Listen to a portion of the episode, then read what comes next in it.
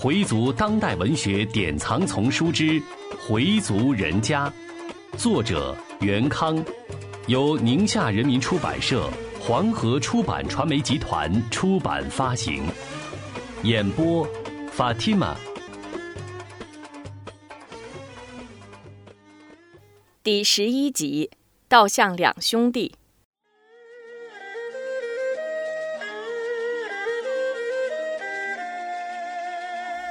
三月中旬的京郊，天气还没有转暖的意思，但风已经变得柔和多了。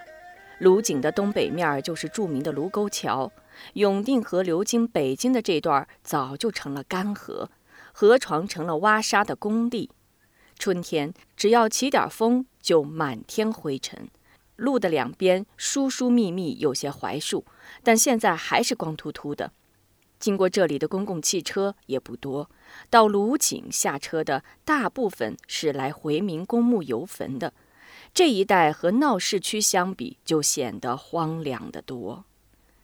早上九点多，三辆车鱼贯开进了鲁井回民公墓。第一辆是老三米少利开的桑塔纳两千，车里是大哥米少元和佩南父子。第二辆是佩文开的神龙富康，车里是老二邵恒和两个闺女。从最后一辆金杯里出来的是佩东夫妇和学会，佩荣母子俩也坐的这辆车。何晶不愿意坐三掰的车，也坐这辆金杯。邵元和邵丽穿的都是皮衣，但两人的衣服档次相差却十分悬殊。老三邵丽穿的是。进口意大利皮衣，价值几千元。邵元穿的是两百多元的低档皮夹克，不少地方已经磨出了白茬儿。佩东穿的还是那件带着油渍的黑红两色羽绒服。妻子的衣服虽说比不上小姑子穿的那么高级，但干净整洁，也并不显土气。何晶的衣服很朴素。银白色的羽绒服，蓝色的弹力牛仔裤，臀部的轮廓十分清楚。邵元去请阿轰，其余的人就都在空场上等候。邵英一家还没有到，邵东朝大门望了半天，一直不见老姑家的车。邵丽离开人群，到厕所东边抽烟去了。佩南见老伯离开了人群，也跟了过去。佩南很羡慕三伯穿的衣服，边走边夸奖：“还是人家外国的东西地道，料子是料子，做工是做工。你喜欢，赶明儿就给你。看你，我只不过随便说说。”佩南随即掏出一盒中南海，递给三伯一支，自己也叼上一支，然后打开打火机给三伯点上。当然，您死乞白赖的要给，我也只好收下。邵丽给了侄子一拳，哼，你这小子得了便宜还卖乖。邵丽对给老人办周年的事并不十分关心，他一直在忙房子的事情。他要老太太把房产主的名字改成他的名儿，但老太太总是不吐活口。春节时，他跟老太太谈了半天没谈成，赌气带着佩金走了，连饭也没吃。他的女人给他出主意。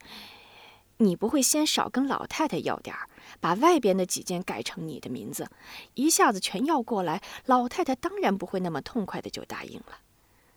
邵丽又去跟母亲谈判，仍然没有结果，所以半个月前，邵帝接到大哥邵元的电话时，就想推脱，说自己最近事情特别多，游坟倒可以一起去，但周日那天可不一定有时间，因为南方那个客户的生意还没谈完。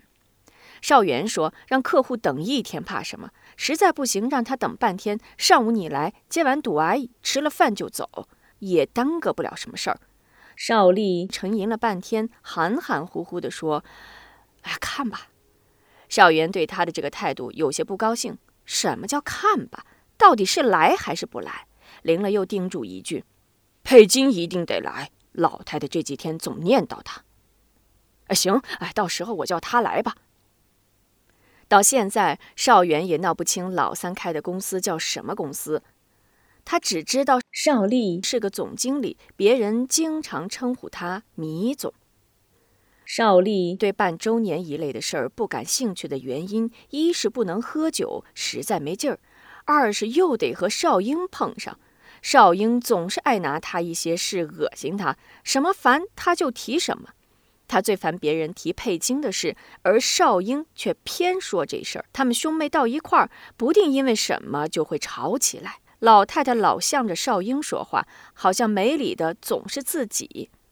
既然你们总是看我们爷俩不顺眼，那就尽量少去，避免冲突。他去看老太太，就是一站一立的功夫，不在那儿吃饭。给父亲办十周年难以推脱，他想找辙晚点去。游坟倒是可以，不会有多长时间。他已经嘱咐随丽十一点左右给他打个电话，这样好找借口游完坟就撤。随丽是邵立新的小蜜，那个经常对他颐指气使就认钱的江梅，邵丽对他已经不感兴趣了。邵丽跟佩东相差不了几岁。他们之间见面总是跟仇人似的，和佩南比较处得来。叔侄俩差八岁，两家相隔不远。邵丽还经常到侄子家坐坐，尽管何晶很讨厌他，他还是找机会跟何晶搭讪两句。刚才见到何晶，他的目光又在侄媳妇儿的臀部扫来扫去。昨天下午，邵丽拨通了佩南的电话，现在干嘛呢？佩南听出是三伯的声音，回答说：“三班呀，我能干啥？上班呗。下班别走，跟我去趟风风娱乐城。”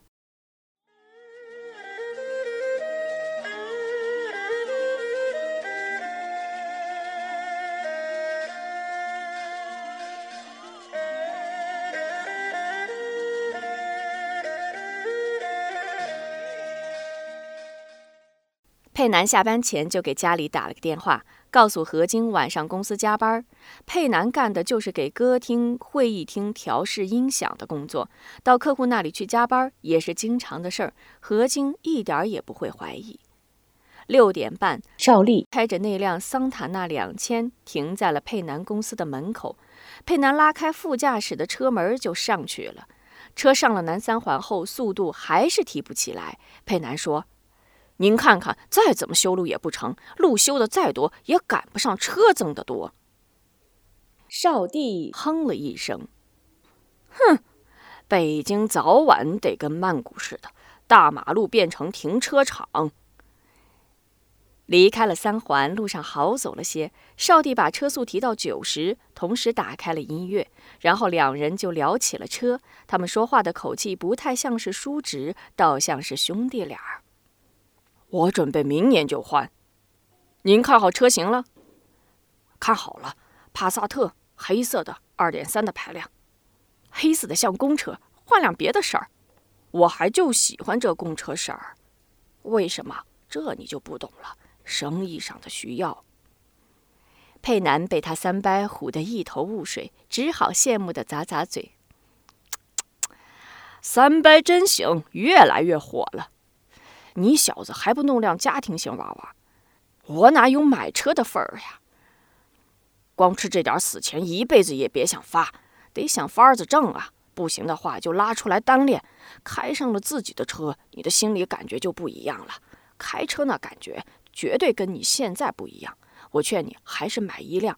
是不是何金老板老把着钱不让你买？他就是说买车容易，养车可费呀。女人之见，女人之见，傻吧？有车就更得想着法子去挣钱了，逼着你玩命的去挣。有了车，小妞都追着你的屁股跑了。不过你得悠着点，要是兜不住，可就惨了。你没听说吗？男人最爱听的就是“我想要”，最怕听的就是“我还要”。赵丽说完，大笑起来，佩南也跟着笑。然后他们又谈起游坟和办周年的事。赵丽说：“不是我说你吧，就那两三钱儿还净穷折腾，不是说不请其他人了吗？谁说的？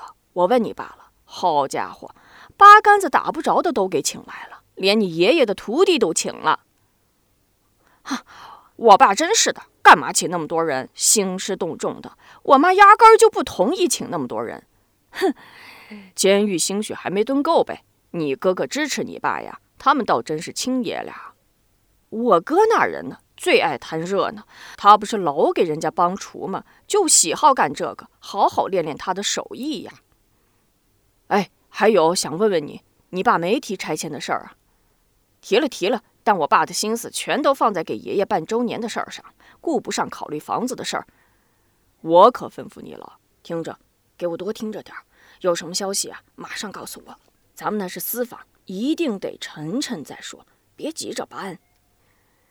我爸那人没您考虑的这么多，他现在满脑子就是教门里的事儿，对别的事儿都不往心里装。您放心，有什么动向，一定在第一时间告诉您。行，你小子可以，三伯绝不会让你白忙活。再说了，这是祖上遗留的产业，这叫祖产。什么叫祖产？人人都有份儿，少不了佩东的，也少不了你的，明白吗？说着，他们就到了峰峰娱乐城。一个保安指挥着把车停好，然后他们就进了大厅。马上就过来一位穿旗袍的小姐，柔声细语地问：“请问两位是先用餐还是先去桑拿？”“当然是先用餐了。”小姐把他们引到餐厅，然后递过菜谱。邵丽翻着菜谱，点的都是海鲜，点完了就说句：“快点儿。”不一会儿。先上了几个凉菜，一盘五香花生米，一盘芥末鸡掌，一盘酱牛肉。邵丽要了瓶小二和两瓶啤酒。这儿的老板没准你认识。少帝说：“谁呀？”牛进友，外号牛达子。佩南还是没想起来。牛进友，就是前年五一在世界娱乐城让你帮忙调音响的那个胖子，现在是这儿的老板。佩南终于想起来了，哦，是他呀！才两年就当上老板了。你以为呢？现在是什么时代了？发家致富的时代，谁有本事谁就发，没本事就去打工，这就是现在的硬道理。佩南平时最多也就是喝两杯啤酒，对二锅头不行。赵丽夹起一片酱牛肉放进嘴里品着，嗯。吃酱牛肉还得是清真馆做的味儿地道，汉民做的还是不灵。少帝把那瓶小二倒在了杯子里，已经下去多一半。他对佩南说：“吃完了，咱们就去桑拿，去享受享受。”这时，一个大胖子在一个小姐的陪同下朝他们这里走来。少帝马上站了起来，上前跟胖子握手，然后把佩南介绍给他。嘿，这是这是米佩南，我侄子。这是牛总。佩南马上恭敬地跟牛总握手。牛总握着佩南的手，另一只手拍着脑门，像是自言自语：“哎，我瞧着有点眼熟啊。”邵丽用手推了他一下：“他不是还帮你调过音响吗？”牛总顿有所悟：“哦，对，对对对，我说看着那么眼熟呢。”然后吩咐小姐：“米总和这位先生的费用一律全免，你们在我这儿尽情的玩儿。别介，您这是买卖，我们哪儿能白消费呢？那就，那就半价，半价。”然后悄悄对少丽说：“这儿上上下下的关系我都疏通了，玩你们的，保险没事儿。”然后冲他们一挤眼儿：“我就不奉陪了。”说完就走了。他们被小姐带到桑拿室。两个小姐赶忙过来接他们的衣服，披上条浴巾就进了桑拿室。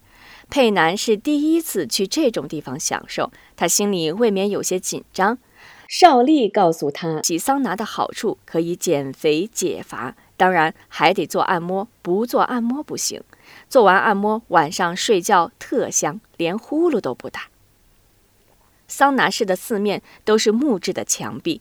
邵丽显然是经常来，他不时地问温度怎么样，头要感到晕就马上出去。佩南说行，没事儿。少帝和佩南在里边争了二十分钟，就一起出来了。两人用白浴巾围着出了桑拿室，然后换上一套非常宽松的衣裤，进了一间大房子。一条大长椅上坐着七八个女孩，邵丽挑了一个。佩南有点不好意思，邵丽对领班的说。给找个技术熟练点儿的。这时，一个有二十七八岁的、长得比较丰满的女的领着佩南进了一个单间。过了一个多小时，邵丽的手机响了，她拿起来一听，是江梅的声音。就不耐烦地问：“什么事儿？”江梅告诉他，刚才派出所来电话，说让家长去领人。邵丽的儿子佩金因为在一个饭馆跟几个哥们儿吃饭，来了一拨人，见了他们就打，把饭馆的玻璃都给砸了。两边的人都被带到派出所，让家长领人。邵丽不耐烦地说：“哦，我知道了。”放下手机，又骂了一句：“他今天必须得去把儿子领回来，因为后天还得去奶奶家。他没心思再让小姐捣鼓了，于是就穿上衣服去敲旁边的门。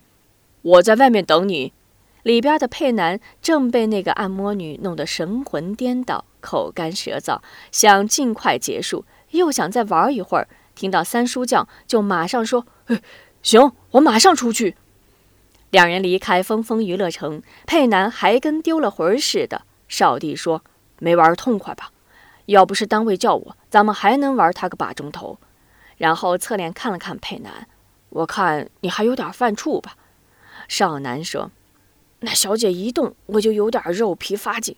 小姐让我放松点，可我怎么也放松不了。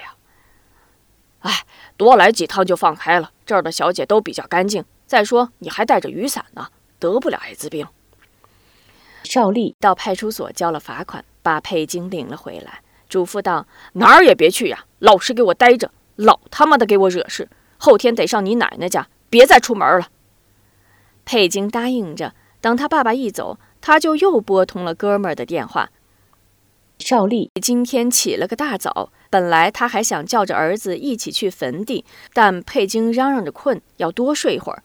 赵丽只好一个人开车去了。大哥嘱咐他在游坟之前要冲洗一下，也早给忘到脑后了。回族人家，作者袁康，演播法蒂玛。